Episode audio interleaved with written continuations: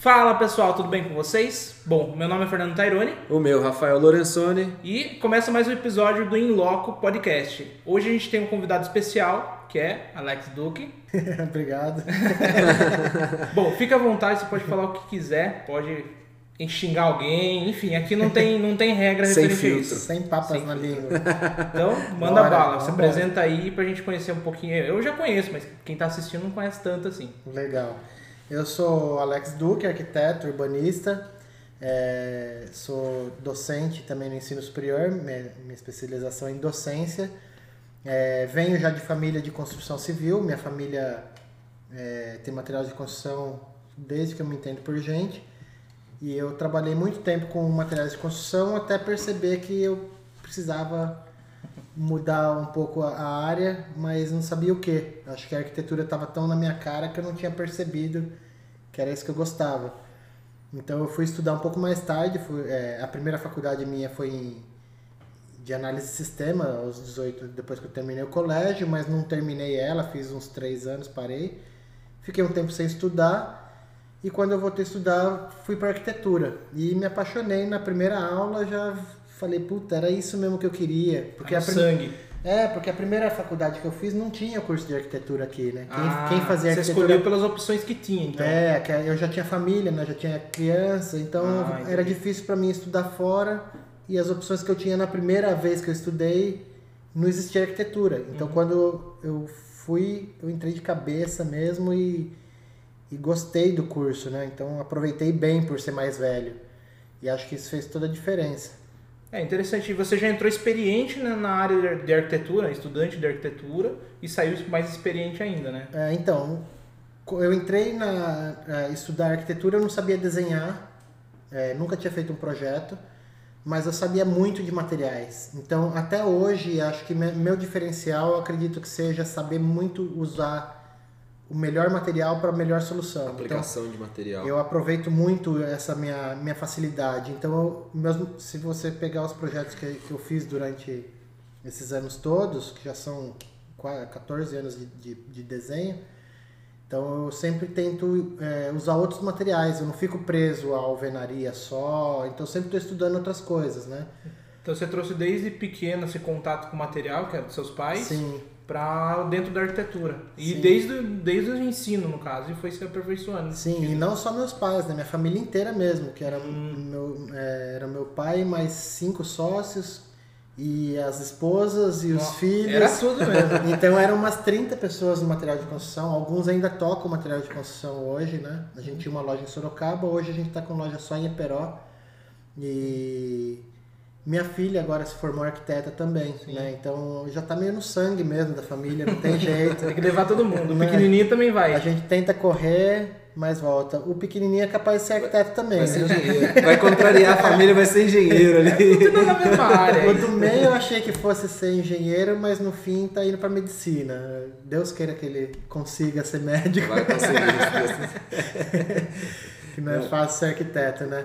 Legal. É, Você comentou que é, trabalha com docência, dá aula. Que, que tipo de aula? Para que tipo de, de aluno? Então, parte é- de é arquitetura? bem curioso isso, como que surgiu a docência na minha vida, porque eu sempre fui muito tímido, né? É, hoje eu consigo falar, consigo até estar na frente das câmeras assim, mas teve uma época que eu não conseguia, né? Então era muito difícil para mim. Inclusive quando eu voltei, eh, o primeiro curso meu eu parei de estudar análise de sistema de tanto que eu era tímido. Então tinha que apresentar coisa na frente, eu não conseguia, então eu não consegui concluir a primeira faculdade. Na arquitetura eu já sabia que eu ia ter que enfrentar esse, essa dificuldade minha. Então eu já fui sabendo que eu ia ter que. Já foi com faca nos dentes. É, eu já, tenho que fazer isso. cima. Minha filha, que era aquela época tinha um aninho, já estava com 10, né? Então eu falei, eu tenho que enfrentar esse meu medo e graças a Deus eu, eu perdi um pouco do medo de, da timidez. Sou tímido ainda, mas eu consigo falar hoje. E durante a, a faculdade, o, o Fernando conheceu a Silvana, que foi minha orientadora, e ela me sugeriu que eu fizesse a pós em docência, porque eu tenho facilidade de É livre docência. didática. Né? É um assim na docência, né? Eu fiz docência no ensino É, superior. É isso mesmo. E, e aí ela que me sugeriu de fazer isso. Ah, a Silvana é uma mãezona, né? Ela dá o caminho, às vezes ela É. consegue enxergar que nem a gente enxerga que a gente é bom naquilo ali. Ela, É. ela foi minha orientadora também. Legal, ela, legal. ela abriu esse caminho pra mim aí, que aí depois, é, quando eu me formei, minha filha já estava no colégio. Então ela, eu trouxe ela para Sorocaba para ela fazer um curso técnico e ela acabou optando por fazer design de interiores e depois foi para arquitetura. É, eu sugeri ela fazer um curso técnico antes, mas ela que optou por fazer o design. Não sei por, se por a gente ter vivido esse meio a vida toda influenciou ou se foi escolha dela mesmo. E normalmente, quando você faz um técnico interiores, é um teste, é o tirateima pra ver se vai ou não vai, né? É, Ou vai ou Então, racha. é, eu vejo E a- bastante gente que ou é técnico ou edificações. É, E é, é o momento que você vai descobrir se é o que você gosta com a vida mesmo. E eu achei importante porque eu senti falta de uma base técnica na faculdade. Então eu tinha muita experiência, porém parte técnica eu tive que desenvolver, né? É, você falou que não desenhava nada. não desenhava nada. Tive que aprender tudo, CAD. E na época eu fui aprender o Revit, que hoje está usando muito, e os professores não deixavam usar É. o Revit, porque era muito avançado para a época. Quando eu e- tava me formando ainda tinha esse debate muito É, grande. Eles não deixavam usar o Revit e eu aprendi, aí depois eu tive que parar de usar o Revit e aprender o CAD e hoje eu tô tendo que reaprender o Revit porque o CAD ficou obsoleto e o Revit voltou, né? Então, essas voltas aí que a, que a docência dá. E no curso de docência a gente discutiu muito também sobre o ensino, né? Que, que tem que mudar o método de avaliação, não funciona mais o jeito que foi ensinado. Para as novas gerações vão, vai ter que ser um outro método, um outro sistema. É, tá sendo cada vez mais, é, se evoluindo mais a metodologia, enfim, como que você ensina. É, de- o, o tempo tá reduzindo muito, né? Antigamente você tinha tempo para fazer as coisas. Sim. Hoje eu percebo que tudo assim é, é, é prazo. imediato, né? A É. turma não quer esperar. E, a gente explica, né, que quanto mais a gente consegue maturar o projeto, melhor a ideia sai, né? É. As pessoas tentam é, fazer na hora que precisa, né? E projeto não é assim. Projeto nós precisamos pensar um pouco antes dele Sim. ser utilizado, né? Muitas vezes a gente corre atrás do, da obra, E tem um processo criativo, né? Tem toda uma espera, uma maduração, você fazer pensar e depois testar se aquilo ali vai ser eficiente, tem É, tudo isso daí, Tem né? o criativo e tem a parte técnica mesmo, Sim, né? sim. Que às vezes a gente pode achar uma solução muito mais legal, mais viável, mais sustentável, mais barata, Sim. que às vezes a pressa atrapalha essa, essa, essa parte criativa que nem você está falando. E você chegou a dar aula em algumas universidades? É, a gente tava falando disso, né? então, aí eu, eu, me, eu fiz a, o que a, Silvana me sugeriu, fiz a pós em, em docência e logo que eu tava no último semestre da pós, eu já. Por coincidência, eu fui na secretaria ver alguma coisa que eu tinha que ver e estavam procurando professor pro Pronatec, que foi um curso técnico federal é, seis anos atrás, que está extinto e foi extinto depois, mas que abriu portas para mim para docência. Então eu dei curso de construção civil, de, de é, construção civil e o outro técnico de, De, de interiores? de, de construção mesmo. né? Edificação? Edificações, isso. Edificações. Então eu dei curso para É, edificações e construção civil, memória fraca, né? E depois disso, é, fiquei lá três, dois anos e meio. Depois eu dei aula no Senac para um curso de interiores, design Que de legal. interiores. Ah, você participou aqui do Senac? Dei aula. tem ainda, acabou. Tem ainda, né? mas é, tem época que forma turma, época não Tem. forma, ah, né? entendi. Então essa época que formou, ano retrasado, eu dei aula lá. Uhum. E fiquei os últimos dois anos e meio dando aula no Instituto Tapetiningano de Ensino Superior, que foi um Ah. curso novo de arquitetura Sim. em Tapetininga. Tapetininga é minha cidade. terra, né? é, é, quando surgiu lá, inclusive, como é curioso, algumas coisas se alinham. Eu vim para Sorocaba para estudar e eu queria fazer alguma coisa civil. Eu não sabia que ia fazer arquitetura, mas eu come- comecei a analisar, falei, não sou bom de cálculo, vamos para arquitetura. Aí fui para arquitetura, só que eu era tímido pra caramba, assim, o jeito, o perfil que você falou. Eu entrei no McDonald's, fu- fui batalhando, eu não conseguia falar com a pessoa no caixa. O meu irmão, pra você ter uma ideia, veio pra cá e falava que eu era caipira. Então é o mesmo perfil. E eu, daí eu vim de lá só pra estudar. Aqui, se tivesse lá, não teria vindo, não teria acontecido tanta coisa que aconteceu. Então alguns perfis até se alienam. Não na, na mesma linha do Sim. tempo, mas é, o perfil é parecido. Parecido, né? Talvez a gente se dá bem até por isso, né? Se identifica, né? Sim. E esse negócio do caipira foi muito legal você ter trazido, assim, porque é uma coisa que eu sempre procurei uma linha de, de raciocínio para os meus projetos e trazer alguma coisa de essência minha para os desenhos, né?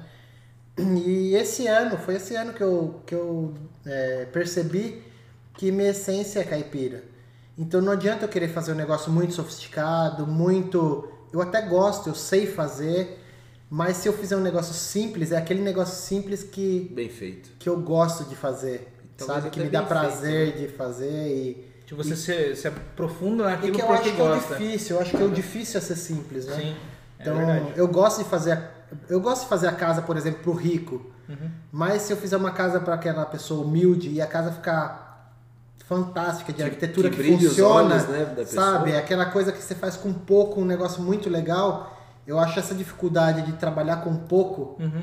E fazer bastante coisa. Talvez né? por eu nunca ter vivido em, em fartura, né? Sempre Sim. a gente teve que trabalhar, desde 10 anos de idade eu trabalho, minha família sempre trabalhou.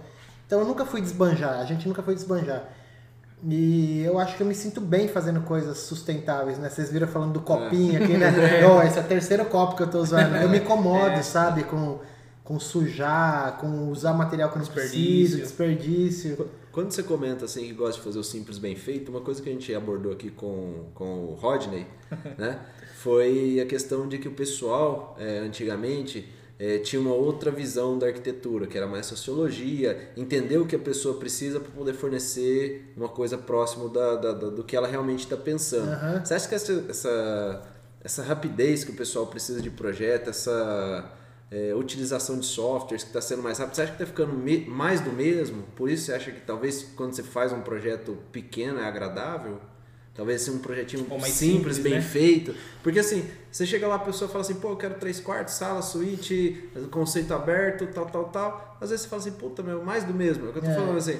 Então, às vezes, é o que- talvez o que te dá um pouco mais de conforto em fazer, pô, a pessoa quer uma coisa assim, pô, eu queria dois quartos, às vezes não precisa de coisa aberta, É. pô, mas você faz, você consegue desenvolver um projeto legal, a pessoa acha, você acha que assim, até pensando na, na parte de dar aula, que tá muito automatizada essa questão Sim. de projeto, A, a turma. é, Então, hoje eu estou trabalhando com, com mais outros arquitetos, né? Que foi uma busca que eu precisei, assim, é, interna de, de compartilhar. Eu acho que eu acredito muito no compartilhamento da, Esse é, das, esse das é um cara coisas. coletivo, né? Eu É. vejo, desde que eu conheci você, eu vejo que é um cara coletivo. Por exemplo, eu conheci o Alex, ele falando assim, vocês vão pra onde? Você é pra Sorocaba, né? Então vamos lá, leva no carro. A gente tava, eu e mais uma menina... Vocês tava- no curso que eu estava lá em São Isso, Paulo e a gente exatamente. veio de carona. Então né? é um cara coletivo, ele se preocupa, até nessa parte da sustentabilidade entra muito isso. Ele se preocupa mesmo não tendo a obrigação de se preocupar com as pessoas. É, eu acho que isso, a arquitetura é um pouco isso. É, eu sentia falta, hoje eu tô na MS Faz, que são. é,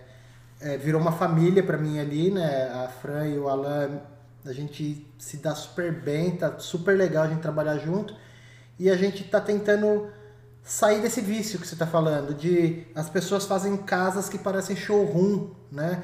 Ou ficam fazendo aquela casa que o Guto Requena, que também é aquele de Sorocaba, fala muito, aquela casa triparticionada, burguesa, né? Que o, o serviçal fica no, separado da, da casa. Não existe mais isso. Acab- essa, acabou essa fase, né? A gente tá num mundo agora que as pessoas têm que ser iguais, não tem que ter mais essa discrepância de, de você é meu funcionário, você não aparece, você entra pelos fundos, né? ninguém te vê. Não tem mais isso, A né? gente está em um mundo de igualdade, né? É. De todos os gêneros que a gente vê, pelo menos pela mídia. Então acho que a arquitetura é o principal foco para seguir esse, esse mundo. Sim, a arquitetura ensina, né? Uhum. E a arquitetura é, eu acredito, eu, eu acredito muito assim que a arquitetura é a forma que eu tenho de de externar o que eu penso. Expressar. né? É, é uma, é uma das formas de expressão que eu tenho, né? Uhum. Eu gosto de outras coisas também, de, eu gosto muito de coisas manuais, né? Essas maquetinhas doido, né?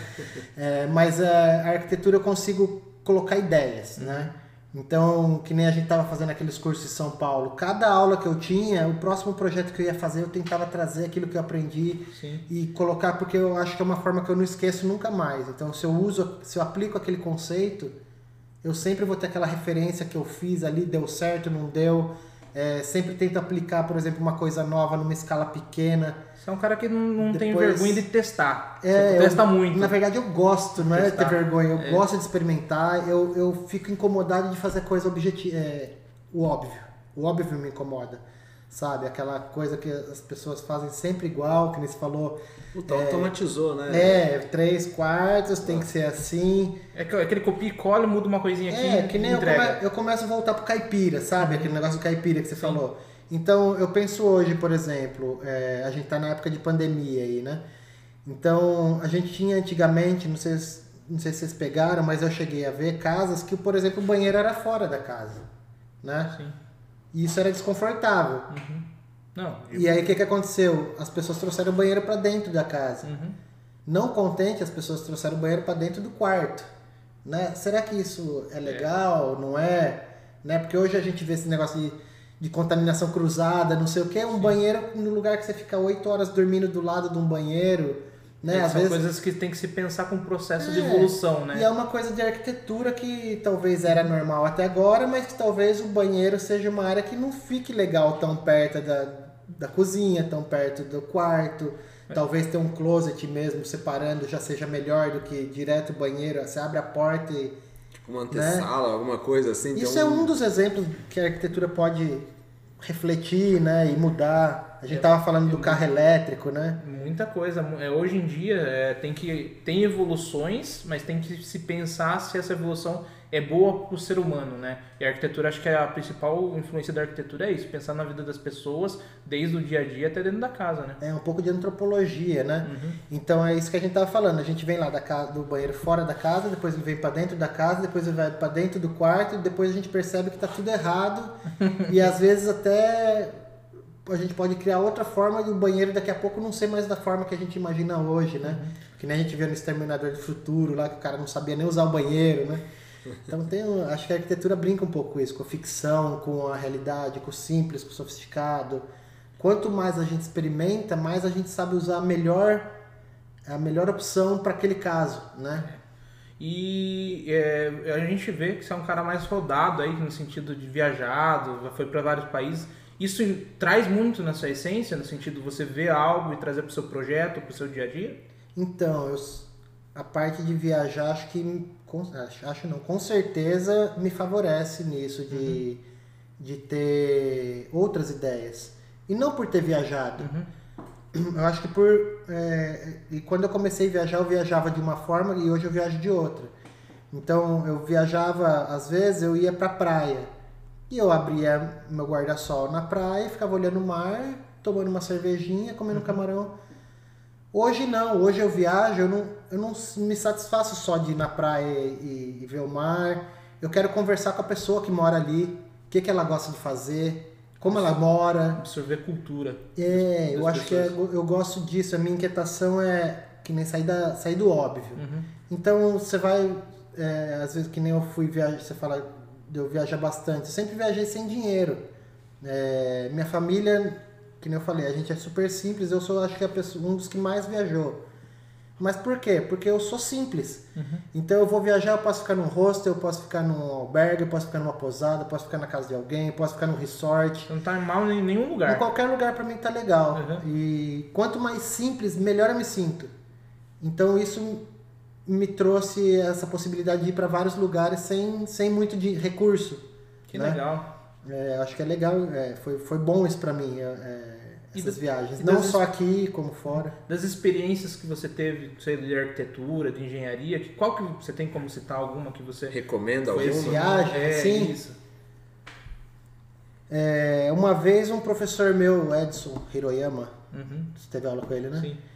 Ele, é, eu estava na faculdade, que nem eu te falei, eu fiz mais velha. A faculdade estava muito focada, tudo para mim era arquitetura. Sim. Né? Arquitetura, arquitetura, arquitetura. E um dia ele me disse, Alex, você precisa agora viver. E foi aí que eu entendi o que era arquitetura. É, a a arquitetura é, é tudo, praticamente. Não é só o prédio, não é só a, a edificação, né? E talvez a, a- assim, a viagem que eu mais tenha aprendido foi essa que eu fiz um mochilão agora em 2017, fim de 2016. E fiquei 20 dias viajando, né? Já tinha era um sonho meu já ter feito um mochilão antes antes de eu ter casado, antes de ter tido as filhas, aí e demorou 20 e poucos anos para eu ter oportunidade de fazer isso. E foi uma uma viagem que não só a viagem pra fora foi legal, Uhum. mas a viagem que eu tive pra dentro, porque eu fiquei 20 dias eu comigo mesmo, com mesmo que nem eu nunca tinha tido. Eu sempre teve, tive no meio da família, no meio de todo mundo, perto de casa, eu nunca tinha ficado longe de casa. E essa viagem foi legal. Não foi a viagem pra fora, mas foi a Entendi. viagem pra dentro que eu tive. Que legal. Foi uma viagem Uma que eu fui- reflex... Mais reflexão do que o local. foi 22 dias que eu fiquei refletindo minha vida, o que, que eu queria pra frente, né? E tá acontecendo, tudo que eu pensei naquela viagem tá acontecendo. Eu acredito muito nisso que, que a gente mentaliza e as coisas vão fluindo. A gente vai fazendo acontecer, né? Uhum. E essa viagem, assim, o que eu mais gostei de lugar mesmo, assim, eu acho que foi Amsterdã. Amsterdã. É, Eu acho que algumas vezes que eu me encontrei com você, você falou bastante de Amsterdã, que é o, o sistema viário, as coisas É, mudam bastante comparado ao Brasil, né? Exatamente, eu entrei lá e fiquei impressionado, porque na hora que eu cheguei, eu já cheguei do aeroporto e já tinha um trem que te levava até a cidade. Então você chega de trem na cidade, Uhum. sem trânsito, sem gastar, sem estresse, sem buzina. Tranquilo. Cheguei, aí tinha uma escada rolante.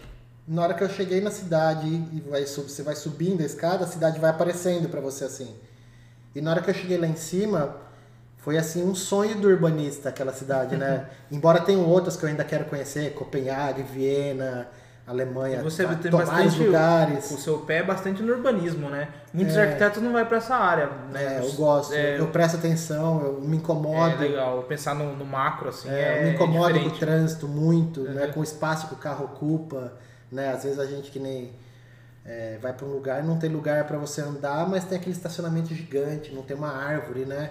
Então isso me incomoda muito. E Amsterdã foi isso. Na hora que eu cheguei, que aquela cidade foi aparecendo, eu subi na escada, a cidade funcionando, lindo, cara. Que legal. É, o, não tinha trânsito, as pessoas de bicicleta e pedestre andando junto, o bondinho passando e as pessoas abrindo pro bonde passar, o bonde passa, as pessoas voltam Não, não tinha motoboy. pista, Bi, bi, bi, buzinando no tinha- corredor. não tinha poeira, fumaça, buzina. Buzina tem porque é uma buzina de bike, né? Você é atropelado de bike lá. Mas o que me impressionou era isso, era barco passando e, e bondinho e É, bike. resumindo, é uma cidade funcionando pro, pro, seu, pro, pro ser humano, isso, pra pessoa. Isso. E não pro carro, não pra correria. Isso. Ela funciona na correria, mas funciona pras pessoas. A gente constrói a cidade pro carro, né? Uhum, tá sim. errado, porque É existe, Principalmente as brasileiras, né? existe aquela. Primeiro que a gente segue o países capitalistas, né? Que vão sempre querer focar no dinheiro. Uhum. E agora a gente tá percebendo que o dinheiro não é tudo, né? Tem pessoas É. que nem eu perdi três pessoas na família com essa Covid e que o dinheiro não compra, né?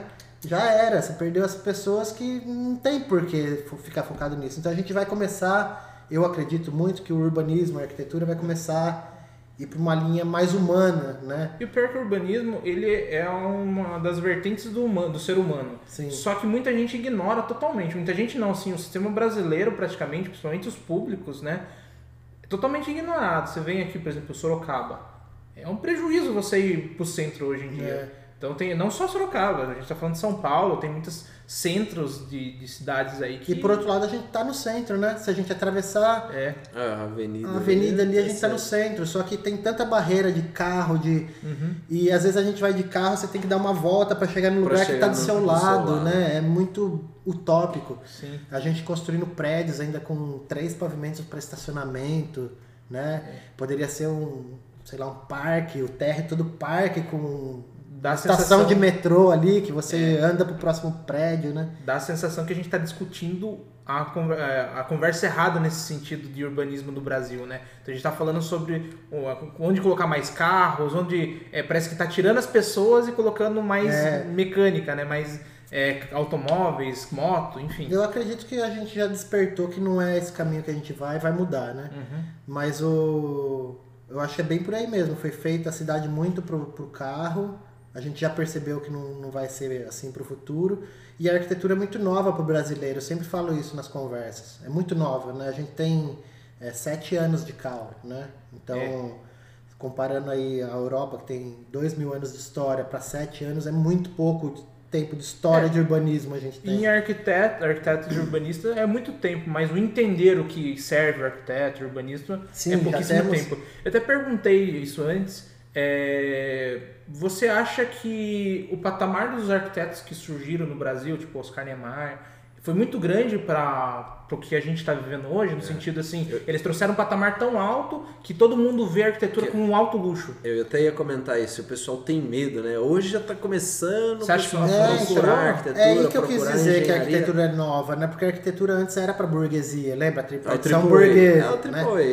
é. Era, era pra burguesia, hoje não é mais. Hoje a arquitetura é democrática, hoje a gente tem lei que favorece a- o projeto gratuito para quem tem necessidade. Por quê? Porque um bom projeto é mais barato para a cidade do que ter que corrigir um problema depois de, de latifúndio, de regularização fundiária, de é, invasão territorial ou de, Processo. ou de construção em lugar É, até, perigoso. Até, até o custo de um processo, né? Você É. envolver advogados, que é dinheiro público, envolver juiz, desapropriar, em- às vezes desapropriação. invade terra de outro. Então É. o projeto acabou ficando barato, né? Então não tem por que as pessoas construírem mais que nem era no Brasil, no empírico, sem, sem projetar. Eu acho que o caminho nosso vai ser melhorar a arquitetura. Mas você acha que então, no caso, esse patamar muito alto dos arquitetos, todos os projetos que eles fizeram, ele influenciou na, na entrada do arquiteto para o pessoal mais popular? Eu acho que foi assim, eles foram a porta de entrada da arquitetura no Brasil. São muito, eu acho que são muito importantes pra gente. Sim, né? sim, não. Alguns gostam, alguns não gostam, alguns, alguns gostam de um, Sim, outros sim, não, não gostam de outros, outro. é. Tem muitas referências, né? Por outro lado, a gente está com uma arquitetura que eu acredito que é uma das melhores do mundo hoje. Né? A gente tem escritórios fantásticos aí. E a gente tem um misto de tudo também, né? É, o brasileiro é criativo, né? Que nem a gente tem materiais, a gente tem climas diferentes, então a gente pode testar, construir. Não precisa, não precisa ir longe, né? A gente está com um projeto hoje, por exemplo, em Sorocaba, que é uma temperatura, um clima. A gente tem projeto hoje em Piedade, que está aqui uma hora de distância, mas é outro clima, é outra arquitetura, é outro jeito de pensar. E tem projeto nosso saindo em Presidente Epitácio, que também é mais quente. Então, a gente tem a possibilidade no Brasil de construir no sul, no nordeste. Variedade em, pouco espaço. Em um país a gente tem vários climas, subclimas e, e soluções, né? Bom, e assim, é, e você acha que assim, trazer materiais diferentes foi uma coisa que você comentou? Você acha que a gente vai demorar para sair do, do, do- do convencional aqui? Do- pô, o brasileiro está começando a abrir o olho. Steel frame é uma coisa que está vindo aí, a gente comentou engatinhando, mas está vindo. Né? O pessoal está agora com Metálica. estrutura mista. Né? No sul a gente consegue ver bastante construção de madeira porque já é cultural. Né? Ah, e assim, o que, que pode vir? O que, que você acha que está vindo aí do, do futuro da construção civil, né? da, da parte de arquitetura? O que, que você pode usar? Né? O que, que pode melhorar? E para o brasileiro largar esse osso que é alvenaria convencional ali e melhorar talvez a qualidade de vida das pessoas, alguma coisa assim? Entendi. Eu acho que tudo está ligado ao capitalismo. Tudo. Então, a especulação imobiliária, o jeito que é construído, por que, que é feito assim, qual material a gente usa, tudo é influenciado. Mídia e dinheiro, né? É, eu sou suspeito porque eu gosto de materiais alternativos. Se eu puder usar um material alternativo, eu vou usar ele e não vou usar o convencional. Talvez até de provocação minha. Talvez seja uma coisa minha, provocativa, usar outros materiais para provar que é possível usar outro material. E né? ter um negócio, um produto bacana no final. É, inclusive esse, esse- essa coisa que eu estava falando de, de a gente ter várias regiões, os materiais influenciam, né? Por exemplo, eu usar um vidro, muito vidro num lugar muito quente, né? Eu Você vou transformar perde- numa estufa. Uhum. E Você se eu fizer a mesma coisa num lugar muito frio, vai virar um, um negócio muito frio, né? Então, você sabendo usar os materiais, a gente consegue soluções muito mais legais. Um exemplo, taipa de pilão. Taipa de pilão é um material que eu acho fantástico, né? É, é claro que não dá para usar nos terrenos que a gente tem hoje por causa da espe- especulação imobiliária, por causa do capitalismo. Os terrenos são cada vez menores Menores. e a taipa de pilão requer uma parede maior, então precisa de terrenos maiores, né? Como que funciona Embora a gente taipa tenha muito terreno, a gente, É. né? A taipa de pilão é nada mais do que terra pilada, terra socada. Tá. Um método construtivo an- antiguíssimo, né? Que a gente Ah, tem as é- casas é- ba- é bandeiristas, colonial, as casas é- de taipa. É próximo da taipa mesmo. A que é taipa- que você coloca o bambuzinho lá, a Isso, essa, madeirinha. essa é a taipa de mão. Essa taipa Tá. de mão tá meio em desuso por causa do barbeiro, É, que junta na- sei, nas sei, nas trincas. trincas. Ah. A taipa de mão não, a taipa de, a taipa de pilão não. A taipa de pilão a gente faz a forma como se fosse de concreto Como armado. se fosse. Ah, tá. Falar um uma terra tal. adequada, né? Tem que ser uma terra mais mais Argilosa. E eu vou fazendo camadas e socando. Camadas e socando e subindo a E forma. escorando na lateral. Isso. E aí ela vai curando ali por tempo. Cura dois, três meses e ela vira uma parede Um maciça. Tá. Com eficiência termoacústica fantástica. E a infraestrutura, por exemplo, para fazer uma casa dessa, você passaria toda exposta ou você pode cortar? Você pode. Pode- você pode usar exposta hoje em dia com que eles fazem alguma mistura com um pouco de cimento. Você pode fazer assobradada, você pode proteger ela com, com os cachorros ou com beirais, né? Uhum. Então tem muita solução que dá para ser feita. Ou você usar ela em uma parede decorativa, como essa parede de tijolo, poderia ser uma parede de taipa aqui. Não numa divisa, porque ela precisa respirar, mas se fosse uma parede é, é, mesmo estrutural, ela Eu, eu aguenta a tenho um estrutura. amigo em Iperó que ele fez o escritório, o pai dele tinha lá, alugava uma casinha lá, aí ele começou a descascar a parede e era de taipa. Descobriu que era Nossa, taipa. eu, depois eu vou te mandar umas Manteve. fotos. Nossa, incrível, ficou perfeito. Daí o que, que ele fez? Ele fez o escritório dele lá, é três cômodos, só e o banheiro também é externo, do jeito que você comentou. Uhum. Eu achei sensacional, muito legal. Ele tirou assim, ele não tirou tudo porque não- a estrutura não estava tão legal, porque Uhum. foram reformando, enfim, não teve a- a- a- o restauro adequado. Uhum. Então ele só fez um, um quadro praticamente, um trecho só, e o resto ele estruturou Uhum. melhor. Deixou só uma prospecção, né? Isso, de mas só dele é. querer manter essa história da casa, achei Sim. incrível. Então, meu TFG, por exemplo, foi na Fazenda Ipanema. Uhum. Né? A Fazenda Ipanema é um. Para arquitetura assim, é super legal, porque lá a gente tem construção em madeira, construção em tijolo, construção em taipa, taipa de mão, em ferro, em concreto armado. Tem prédio de Paulo Mendes da Rocha ali que ninguém nem sabe que É, tem mesmo. existe.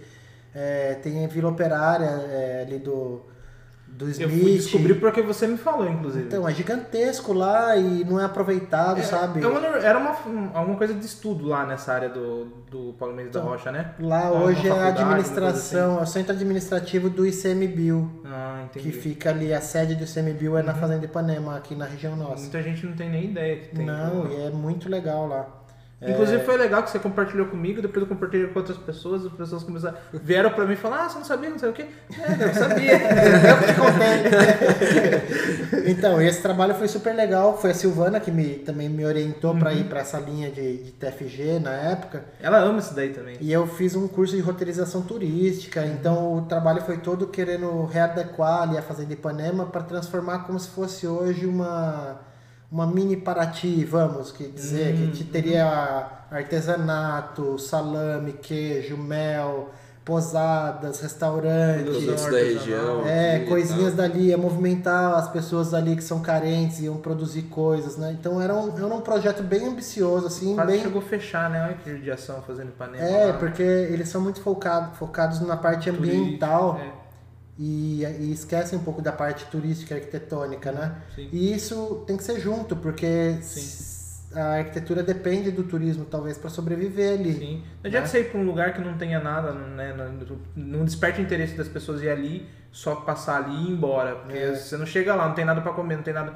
pra fazer além de você dar uma volta, É, não, sustenta, né? Foi um projeto bem complexo, assim, porque eu juntei o pessoal do ICMBio, das prefeituras, da ferrovia, das faculdades. Então, a ideia era que tivesse casinhas ali que a gente ia usar para UFSCar, para Unesp, para Unip, para Uniso, para Uniso. Então, cada um teria um curso lá de engenharia ambiental, história, é, o que fosse preciso. Do outro lado, a gente capacitaria as pessoas para fazer restauro em vidro, em madeira, em taipa, em tijolo, o que fosse. É, ia ter todo esse trajeto turístico. Tem uma linha férrea que passa ali, que, que poderia ser um ponto final ali, um ponto final lá em Iperó, na Bela Vista. Poderia ter cinco estações de trem até ali. Uhum. Então as pessoas poderiam, por exemplo, pegar o trem na Bela Vista, movimentaria outra área da cidade que é carente também. Então de manhã as pessoas tomam café na Bela Vista, pega o trem, vem para Fazenda Ipanema, almoça na Fazenda Ipanema, movimenta a economia local, Volta. volta para Iperó, para no centro, para um pouquinho ali, o trem chega na Bela Vista, movimenta tudo, né? É. Mas existe o interesse, a especulação, então isso acaba que fica tá engavetado o projeto lá, tá todo desenhado, eu tenho mais uma pilha assim de material, Faltando alguém legal. incentivar faltando, lá. é, e- faltando vontade pública Você acha que talvez. né? sai um dia isso daí? Eu espero que sim, cara. Eu penso assim em transformar aquilo ali um dia tipo num inhotim da vida, num, ter umas galerias, prédios de arquitetos legais, é, o turismo ser usado mesmo, os animais ali serem valorizados, né? É, tem muita coisa pra fazer ali. É uma fauna gigantesca lá É. também, né? E tudo que é aprendido de, de fauna e flora da região vai pra lá pra triagem, às vezes fica por ali mesmo, ou vai pra algum zoológico, algum lugar assim. E é, eu ia até comentar, dei umas estudadas sobre o su- Super Adobe. Você chegou a ter contato? Saber como funciona mais ou menos? Sim, Super Adobe é outra técnica parecida com a ta- taipa de pilão, É, eu só que não precisa falar, da até forma. tava achando, é, eu achei que era aquela coisa, mas não é. É, diferente. quase a mesma E a técnica, só que ela é feita em saco. Então você vai Ah. ensacando a terra e pilando. É a mesma ideia do- da taipa de pilão. Uhum. Só que eu consigo fazer a parede ensacada, não preciso de forma. Né? Então normalmente eles pegam aquele saco de ráfia, né? eles vêm, compram por, por metro e vêm enchendo no baldinho e desenrolando o saco e socando. Na E Casa Cor do ano passado tinha uma referência de Super Adobe lá, né? Esses- Não sei se você chegou aí. Eles fizeram uma casa de... É Taipa ou é Super Adobe? Eles usaram Que é Super tipo uma oca. Adobe. É. Nessa foi Super Adobe Isso. e uma anterior eles fizeram É. de taipa. Achei muito legal, porque é, ele resgatou o contexto do super, da, do- da Taipa, o Super Adobe veio- entrou com a questão de sustent- sustentabilidade e ainda ele trouxe o conceito de oca, como que você E ele viveria- revestiu, ele revestiu a casa de É. Piaçava. Então, né? achei isso incrível. E alguns detalhes, é, tinha alguma coisa de metálica aparente. Ele usou eles- argila expandida, por exemplo, como decoração, né?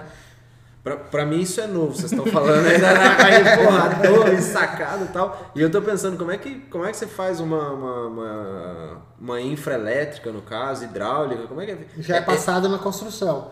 O que eu acho que pega um pouco na parte desses materiais não convencionais é norma. Norma técnica. Normatização, não tem. Então, um concreto é fácil de eu pôr Dosar FCK, ele, né? estruturar e tudo Uma mais. taipa não, tem como fazer isso. Então eu tenho que ter um projeto de taipa mesmo. Não E vou ter uma norma de taipa, Eu, né? Não, eu vejo não que tem esses, como. esses elementos estão entrando no design e não na obra. Então Sim. é um ambiente que foi pensado Então, Porque a como- remeter isso. Como a gente tem que ser responsável técnico, é difícil a gente assinar consegue, um negócio que a gente não tem como. Apesar de a gente saber que dá pra fazer, a gente não tem norma que nos respalda. Uhum. Então acaba que as pessoas não usam porque a, mídia acaba falando, ó, usa o bloco, É, usa o ferro, usa o concreto. E você coloca uma, uma parte, na parte estética, vamos dizer, uma, uma Sim, parede, uma- assim, uma um parede- elemento assim tal. É, mas eu tenho muito, tem uma amiga, tem uns amigos nossos, inclusive em Peró também, que estão Uhum. construindo uma casa inteira de taipa. Inteira taipa em 2020, né? E a casa deles está super moderna por estar em taipa. Não é uma casa antiga porque está em taipa, ela é mais moderna. Se um dia eles demolirem a casa deles, é terra. Eles não poluíram nada. Eles usaram terra do local, a forma, é, eles usaram forma reciclável, E- e é, talvez falta- reutilizável. Talvez falta normatização também por falta de investimento, né? Ninguém quer investir numa pesquisa assim. É, talvez. não vai dar dinheiro. Não vai dar dinheiro. É melhor vender cimento, vender, vender ferro, Terra você né? acha em Né? qualquer lugar. Agora, cimentos tem que, tem que ir Você na tem, que ir na- produção, você né? tem que ir nos caras lá que querem vender, né? Exatamente. Então é muito isso, é muita, muita mídia, né? E eu gosto de, de arriscar outros materiais, um gabião, uma taipa de pilão, uma chapa perfurada, um, drywall, steel frame, wood frame, que nem agora essa casa que eu tô fazendo, que foi um projeto dois anos atrás, a gente tá, tá executando ela, ela tem várias experiências ali, a gente usou gabião, a gente usou metálica, que na época tava pouca gente fazendo, a gente já estava fazendo isso dois anos atrás. É, o, a laje dela vai ser steel deck, nós vamos ter laje maciça invertida.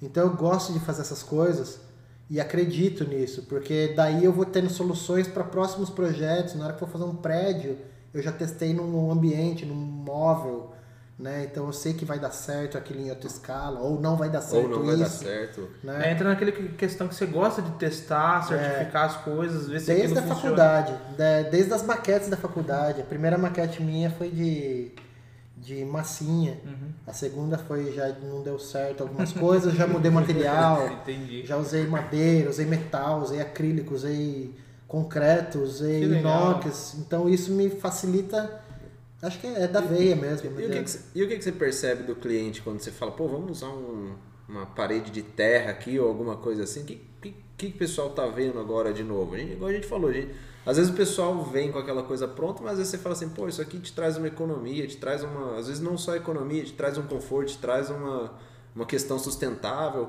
Como o pessoal está reagindo quando você traz essa apresentação, você, você apresenta isso, essa novidade para eles, Tem né? duas coisas que acontecem muito.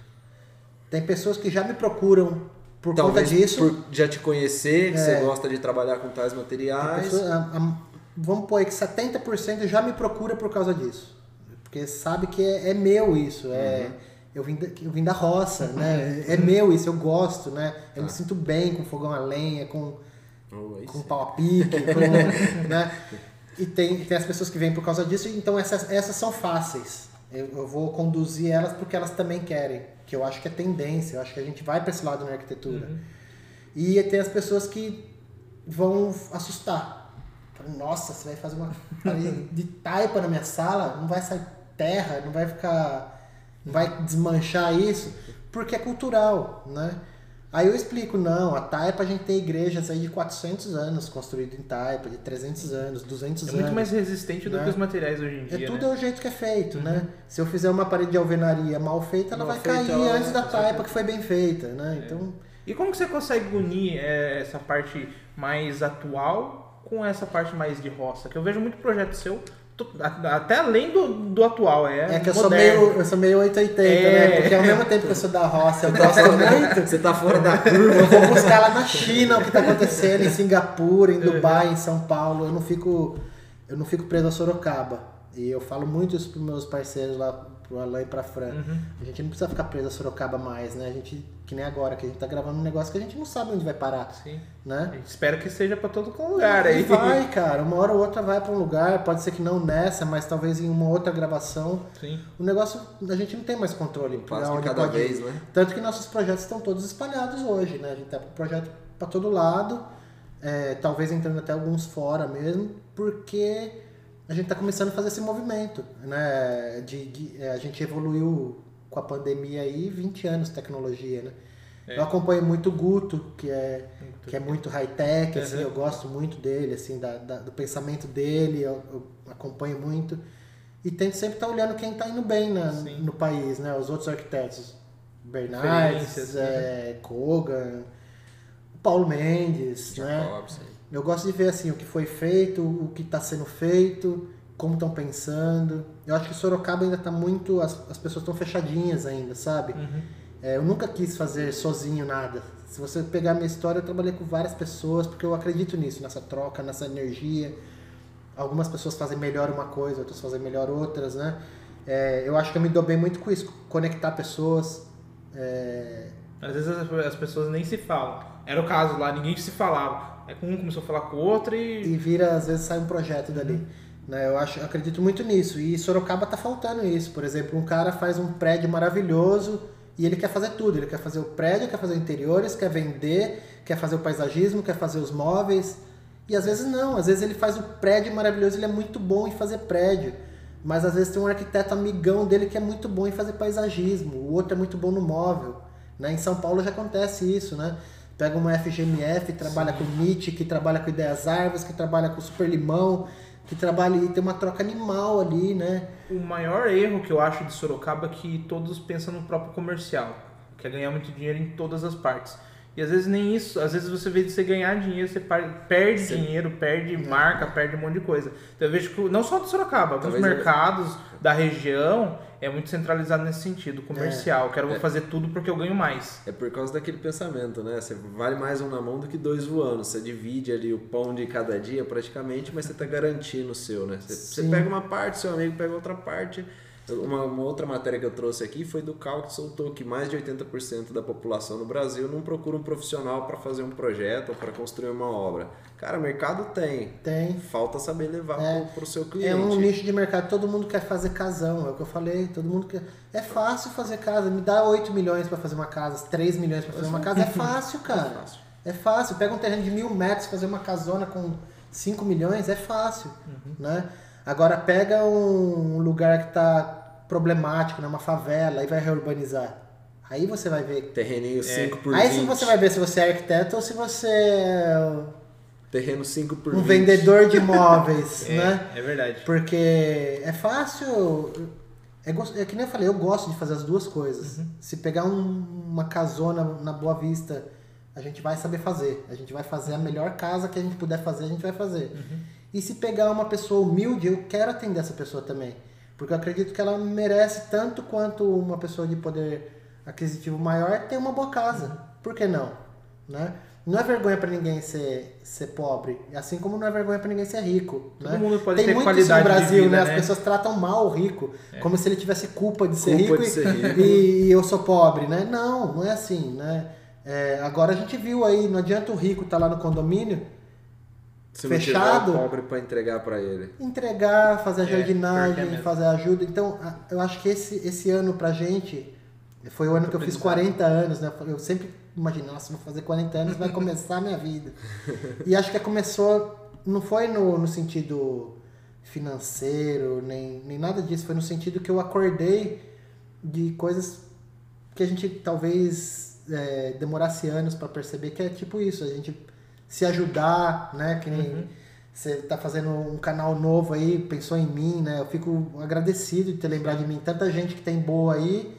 E por que que eu tô aqui, né? Talvez eu tenha feito alguma coisa que valeu a pena, né? Que Não, uma eu semente plantada. Conversei com a grande maioria das pessoas que a gente convidou de início, é porque eu já tive uma troca legal de conversa, já conversei com a pessoa e entendi que ela tem um lado além do interesse próprio. Então, eu acho que você, principalmente essa parte coletiva, sustentabilidade, pensa em outras pessoas. é, então, é, a ideia do Inloco é, além de você trazer o que você faz, é o que você pode oferecer para as outras pessoas. Sim. Então, por exemplo, tem muito estudante que está assistindo a gente, tem muitas pessoas, um cliente que está perdido ali e ele não percebe que a arquitetura é tudo isso. É. Nem- não é nem a arquite- arquitetura, estou falando construção civil no geral. É. A gente entra aí em Super Adobe, Taipa, já, a gente, não é só arquitetura, É. é pessoas produzindo aquilo. E a gente aprende todo dia, né, na obra, que nem os primeiros projetos que eu fiz, né? Quando a gente começa a carreira, a gente começa a faculdade, sei lá, os primeiros projetos que a gente faz. Você vai fazer um móvel, às vezes você pega o móvel, você vai fazer, você faz ele inteiro na madeira. Aí depois você percebe que pode ter um pé de ferro, pode ter um tampo de vidro, pode ter um detalhe de argila, pode ter um detalhe de cerâmica, pode ter, pode ter uma automação no móvel, Por pode ter isso um, que né? ne- nenhum projeto é igual ao outro, porque um é, às vezes, não É é, que é melhorado, é isso, é uma evolução do que você vai absorvendo de informações. É. E o Inloco é isso, é a gente tentar concentrar maior pessoas, a quantidade de pessoas com experiência, traga aqui, de repente, elimine caminhos mais complicados para outras pessoas. Então, Uma por exemplo, troca. não é todo mundo que fala sobre sustentabilidade, não é, todo mundo que fala sobre urbanismo, é, enfim, tem E outras tem gente coisas. vai falar de outros assuntos que eu não sei, né? É, eu vou aprender exatamente. com outras pessoas também. É, então, eu acredito então- muito nisso. A ideia do Inloco é trazer isso e a gente aprender também com É. isso. Se a gente conseguir contribuir com alguma informação, também é super válido nesse sentido. Cria um banco de dados da cidade, né? Do que está acontecendo, o que, que as pessoas estão pensando Uhum. nessa época, né, nesse período que vocês estão gravando, né? Exatamente. Que nem o- Eu acho que a- até a pandemia mesmo ajudou muito a pensar nisso. Pensar, tipo, o que, que a gente está fazendo? O que, que a gente vai deixar nesse mundo? A gente vai deixar o que? Projeto? É, É, é legal, mas de repente é melhor que isso. Você deixar ensinamento sobre aquele projeto. é, então, eu penso muito isso. Tem gente que faz projeto baratinho para fazer muito, né? Uhum. É, não que o nosso projeto é caro, nosso projeto é um preço justo, eu acho. Uhum. Mas é, a gente prefere fazer menos quantidade E mais qualidade. e mais qualidade, né? Sim. Então, tem valor o negócio, não tem preço. Não é preço, é valor. Né? É diferente o negócio. Então, se você contratar a gente, você vai ter um projeto pensado, né? Eu vou fazer um projeto para a pessoa que me contratou. E não vou fazer um projeto para vender o E, concreto assim, da, da- e- e tem público pra tudo, né? Às vezes a pessoa quer falar, pô, eu quero pagar um preço, não quero pagar um valor. Eu quero, pô, uma casinha ali, assim. Pô, é direito dele, né? É direito Sim. do cara que tá vendendo esse projeto também. E a mesma coisa, eu acredito que é- até por questão de investimento, é mais vantajoso você procurar alguém Um que te entregue projeto. valor, um bom, um bom projeto, que ele seja, mesmo que para vender, que ele seja Porque é vendável. aí que, tá, assim. aí que tá o grande erro das pessoas. Elas procuram um projeto barato Pra economizar e ganhar mais, mas às vezes não valoriza. O que eu sempre, assim, uma coisa também que eu aprendi há, há, há pouco tempo, a ouvir os ditados populares. Se existe um ditado popular, Faz algum sentido, Escuta. né? escuta ele, escuta, né? O tal do fala barato sai caro, né? Porque um projeto custa 10% do valor da obra e a obra custa 90%. Uhum. Se eu compro um projeto barato e eu não penso direito nele, esses 90 aqui pode ser uma fortuna depois. É verdade. né? Agora, se eu pago um projeto um pouquinho mais, dá uma folga pro arquiteto pensar. Você coloca lá 5 achando que vai projetar, colocar 5 no trabalhar, bolso, né? Às vezes você Desenhar gasta direito. mais 15. A turma hora. faz a conta assim, ó, vou economizar com o arquiteto e vou comprar uma TV. Só que depois ele gastou 10 TV na fundação da casa dele, É. que ficou pesada Faltou e a TV e mais um monte de coisa. um perdeu de a. TV e o home theater inteiro ficou enterrado lá no alicerce, né? Então é, é muito de, da pessoa entender, que nem eu falei, a arquitetura é nova, as pessoas estão começando a, a perceber que é democrática, todo mundo pode fazer. Às vezes a pessoa não quer fazer tudo, mas ela consegue fazer um pedaço, né? Vai fazer. é, não consegue fazer, por exemplo, interiores da casa inteira, mas ela consegue pegar o home, consegue pegar um lavabo, pegar o gourmet, né? E dar um trato, fazer um É, negócio mais gourmet, pensadinho. o pessoal tá valorizando a área gourmet, né? Acho que por causa de integração ali com outras pessoas, né? É, cozinha com área gourmet ali. Foi então, o pessoal- mudando, né? Primeiro tinha cozinha, depois virou a cozinha gourmet, agora virou a cozinha gourmet. Antes o pessoal gostava talvez de uma sala grande, né? Dois, três ambientes. Hoje não, o pessoal quer cozinha, né? Em Minas isso é muito comum. É, Aqui pra é- gente que é. Tem o Minas, pô, era, não era nem sala de jantar, Era era, alpendre. copa, alpendre. Então, assim, algumas coisas que a gente vê que tá mudando. É. Eu vejo esse Sorocaba aqui, que todo projeto, o pessoal, pô, eu queria uma área gourmet legal, mesmo com um terreno pequeno, o negócio comentou, para um público mais carente, mais simples, que quer buscar um negócio um As diferencial. pessoas estão aprendendo que tem que comer bem, que tem que fazer atividade física. Né? Viram que não dá pra ficar só comprando um carrão e deixar a casa bagunçada, né? É isso que eu ia comentar. A pandemia, eu acredito que vai mudar muito a visão das pessoas, né? As pessoas, eu acho que também a, a tendência era as pessoas viverem no menor possível. Automobilística caindo, eu adorando.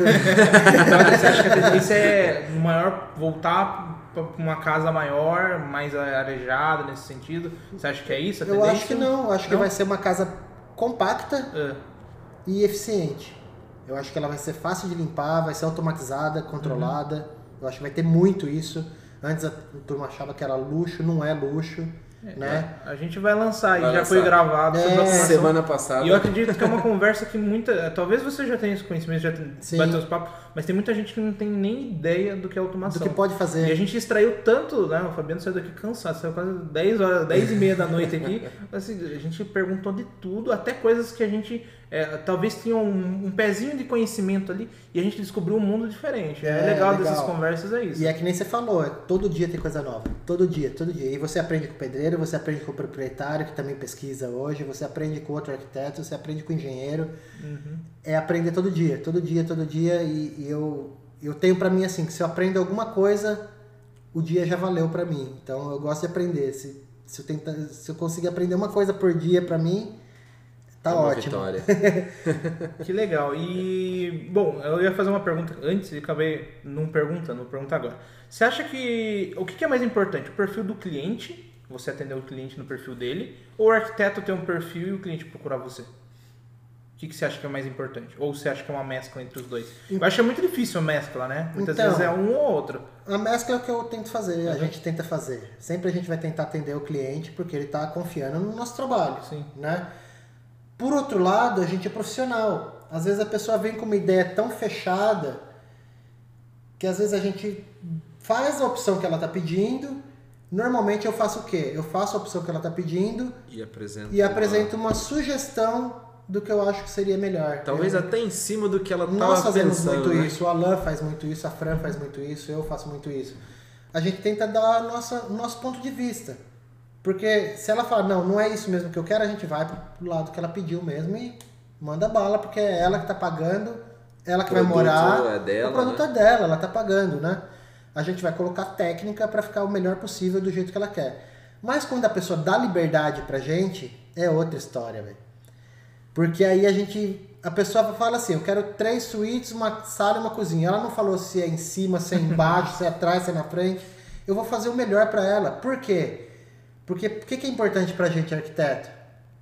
Que a pessoa se sinta bem no lugar, que o imóvel dela seja viabilizado na construção. Uma coisa que ela para e pense, foi tem pensado valor. pra mim, né? Que o Foi- produto dela tem valor. Se um dia ela vai vender aquilo, aquilo foi pensado. Ó, puta, realmente, ó. Ele falou aquilo 10 anos atrás, mas agora realmente precisava da automação, no carregador de carro elétrico, É.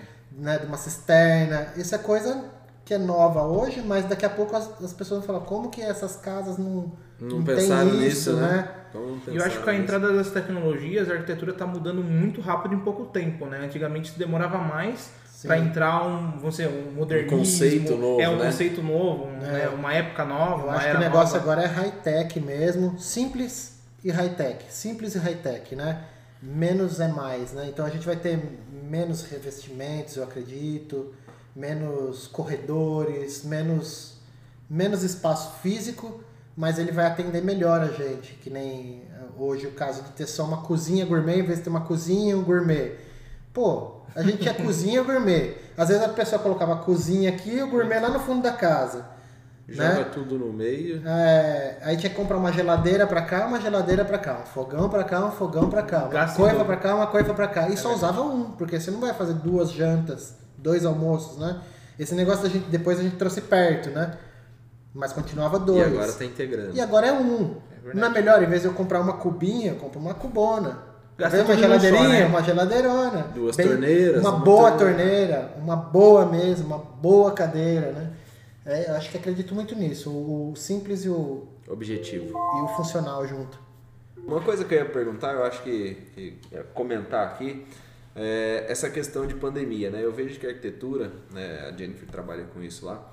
ah, eu, eu, pelo menos, quando chego num lugar, eu gosto de cumprimentar a pessoa, pegar na mão. Você sentir o calor humano ali da pessoa. E a arquitetura acho que também tem isso, né? Eu acho que até ia perguntar mais ou menos, você comentou que está com projetos em alguns lugares, até por questão do atendimento que a pessoa você dá para ela ali online, né? Porque eu vi uma, uma live esses dias, alguma coisa assim, sobre projetos corporativos, alguma coisa assim, e o cara falou que arquitetura para corporativo e tudo mais, reuniões estavam sendo mais objetivas, né? Então você não ficava lá batendo aquele papo, "Pô, e o café, e o bar, e o final de semana e tudo mais. Você chega lá, resolve e pronto. Né? E assim, como é que. Quando, como, como você vê esse atendimento online, né? Trazendo essa humanização, vamos dizer assim, não sei se pode falar humanização, mas para o seu projeto, né? Como é que você vê esse, essa troca de informação? Se é a mesma coisa, se não é? O que, que você. Como atender virtual, você diz. Como atender virtual? O que, que você está achando disso? A gente, você acha assim, que isso também é o futuro? A gente começou o escritório, assim, no começo da pandemia a gente ficou um pouco deslocado. A gente já estava começando é, a automatizar todo o sistema. Já estava um pouco automatizado, mas a gente ficou meio deslocado. E depois a gente foi pegando jeito de como suprir as necessidades, né? Uma das formas que, eu, que, a- que a gente fez para desenvolver foi apresentar em realidade virtual.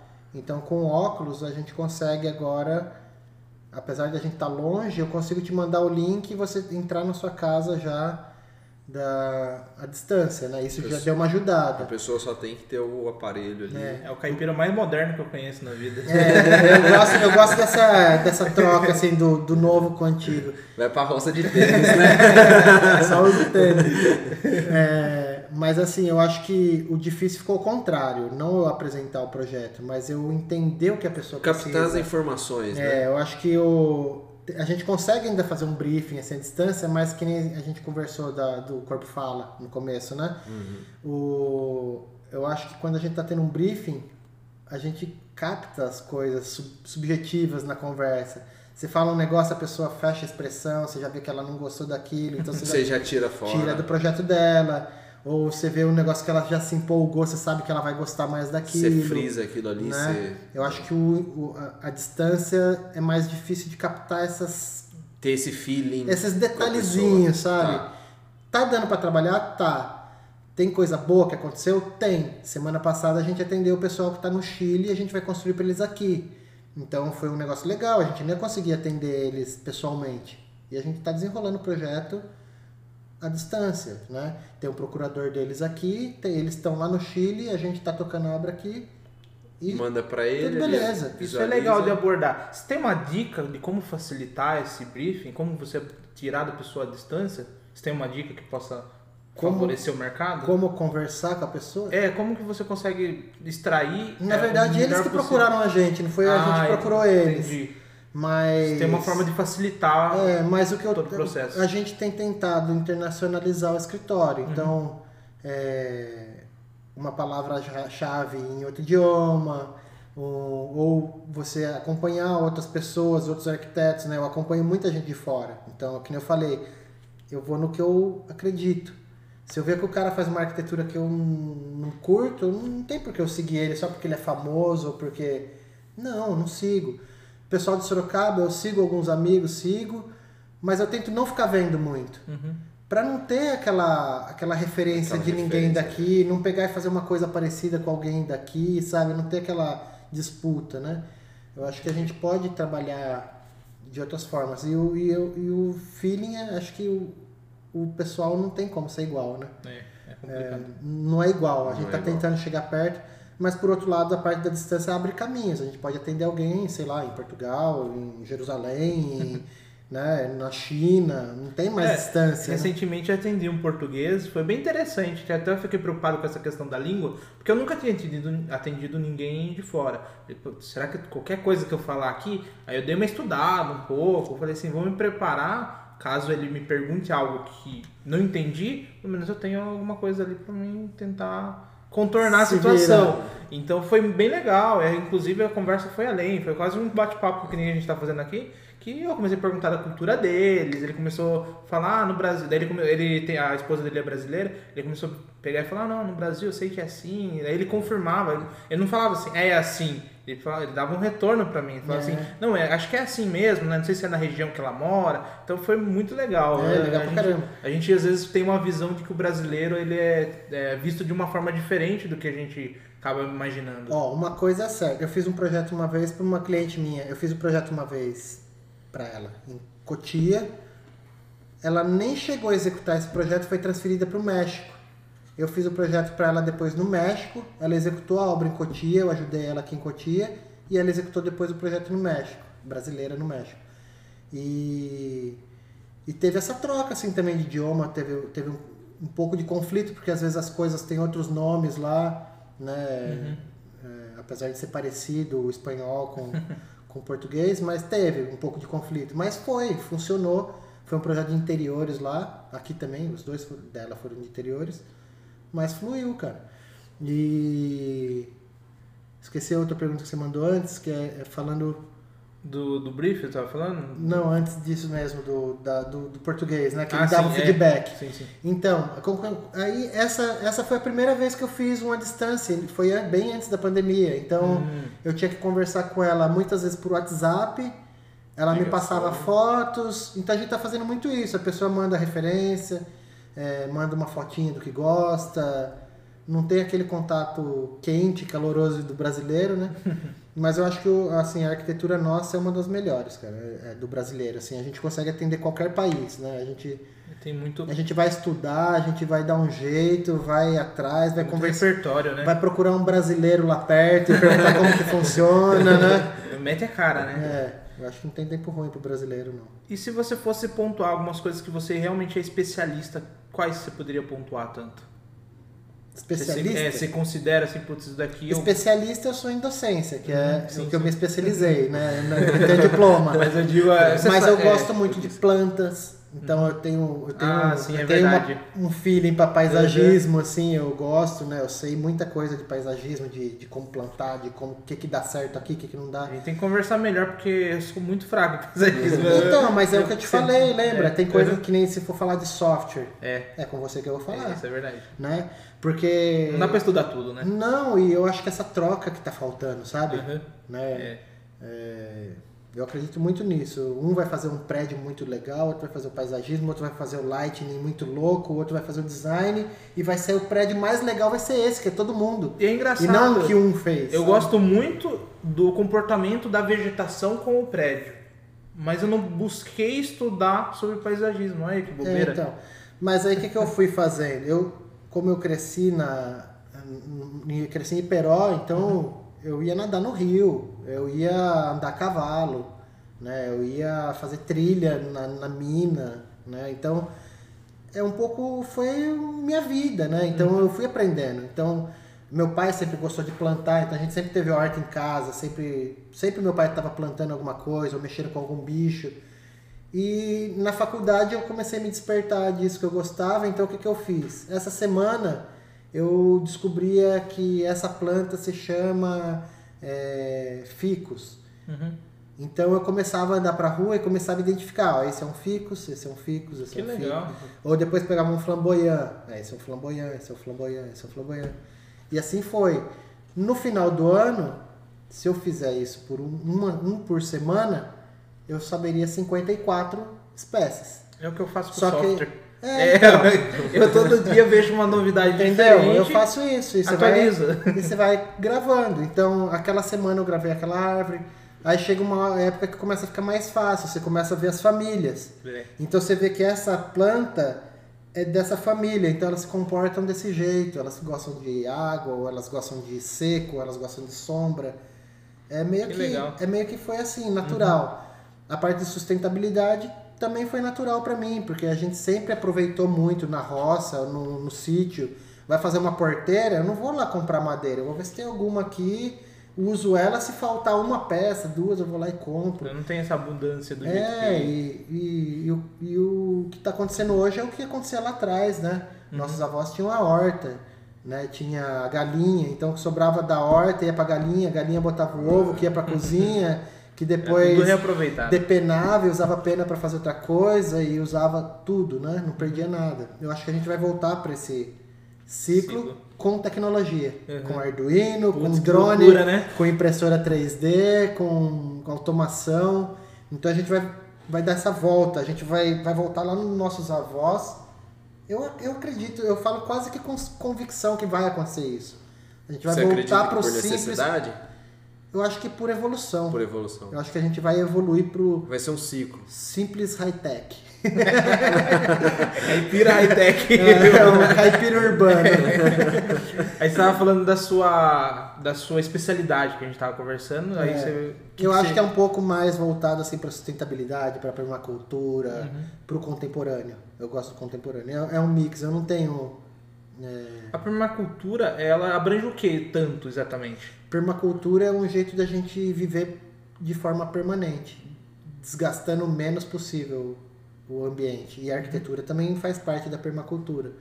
Então, Tem isso várias- que eu tava falando da horta, da galinha, do, Uhum. sabe? Que isso legal, é permacultura. entendi. Né? Eu posso pôr o, o que sai no filtro biológico, que a água cai num negócio de peixe, que o peixe trata e depois a água sai limpa lá embaixo. Que legal. Sabe? Então isso é permacultura também. O pessoal tá investindo, né? Nessa, É. nessa parte de E as coisas vão hortas, evoluindo, por exemplo, a cisterna antes tinha que ser feita, agora tem cisterna pronta. Placa fotovoltaica não tinha, agora tem, né? As coisas vão, vão criando tecnologias, carneiro hidráulico e por aí se for falar, nós vamos ficar. vamos embora. Não, é porque assim, eu abordei porque muita gente nem sabe como que funciona. Eu, por exemplo, eu sei levemente, bem por cima. Chama nós que nós vamos É, junto. ter Alex Duke fase 2. É, o retorno. exatamente. Tem que fazer mais prazer, vezes. É, eu vejo que você tem bastante repertório nesse sentido de é, trabalhar em várias vertentes, ter conhecimento, É. absorver o que você acha que é do seu perfil, É, mas fala- você deixa do ladinho ali o que de repente não faz tanto do seu perfil, mas às vezes vale a pena contribuir com alguém, né? Às vezes você passa assim, pra frente. É, que nem eu falei, eu gosto de aprender. Então tudo eu tento aprender.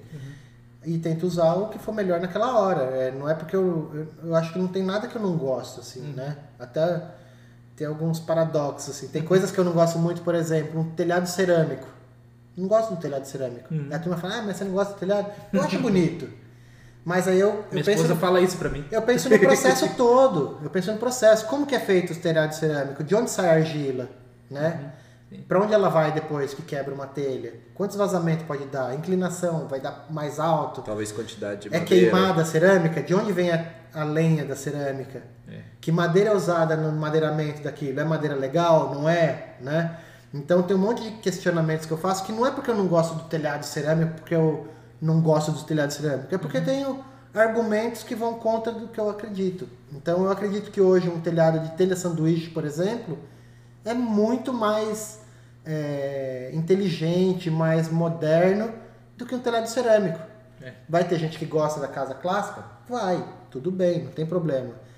Mas vai sabendo que essa casa tá tirando argila, tá queimando lenha errada, tá às vezes explorando uma família de olaria ali que passa às vezes até uma exploração, É. carvão, carvoeiro. Então é um sistema inteiro que eu penso, eu não penso só na casa. Eu penso na comunidade, eu penso em como essa casa pode interferir ou ou esse prédio, ou esse parque, né?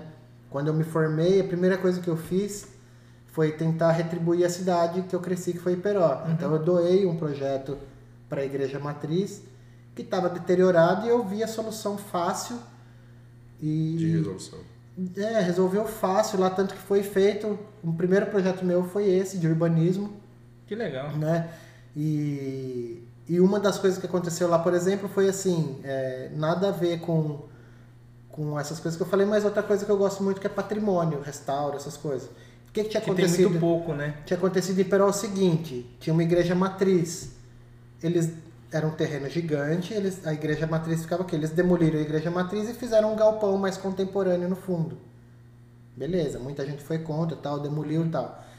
Quando eu restaurei essa praça, o que, que eu fiz? Eu, primeiro eu tirei os degraus, tirei o piso frio que era na praça, estava tudo estourado, tudo as pessoas tropeçando, cheio de escada.